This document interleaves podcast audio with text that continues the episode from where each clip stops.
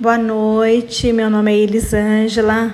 Vou fazer um podcast sobre um, a metáfora do mito da caverna.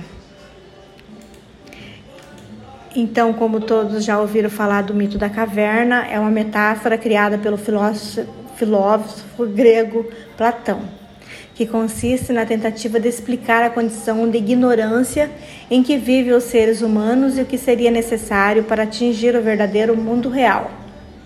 Então, pessoal, eu vou contar para vocês a história de um povo, né, que, que era amarrado num fundo escuro de uma caverna, que nunca viram a luz do sol. Eles só conseguiam ver as imagens projetadas através de, de fogueiras. Então, lá no fundinho, eles ficavam imaginando o que será aquilo, será que era real, né? Então, Sócrates disse que assumimos a nossa ilusão por realidade. Então, eles acreditavam aquilo lá. Eles não sabiam o que, que era, que, que ficavam imaginando aquelas imagens. Mas como todos, sempre tem um, né? Todos os lugares sempre tem um que se destaca. Então, um dos prisioneiros conseguiu se libertar e foi ver as coisas como que ele, como que era lá fora. Então, a hora que ele chegou lá, ele ficou iludido, né? Ele sabia agora que era real aquilo. E, e, o prisioneiro é como nós homens, né? Todos nós, homens e mulheres, que estamos limitados a alguma coisa, presos em algum costume, né? A gente fica preso naquele mundinho que só cabe nós, né? Temos medo de ir em busca da luz. Então, e assim como também fala sobre as sombras, né, que eles viam, né, aquelas imagens, eles ficavam imaginando, são distorções que simbolizam as opiniões erradas que nós temos, né? Os preconceitos que a gente tem, né? O, o, o julgamento que a gente faz. Então, e quando saímos da caverna, significa que vamos buscar o conhecimento verdadeiro. Então, a gente quando a gente encontra a luz, encontra aquela direção, a gente fala, é agora, é o caminho verdadeiro, então vamos seguir. Então é assim a colocação, a colocação de Platão.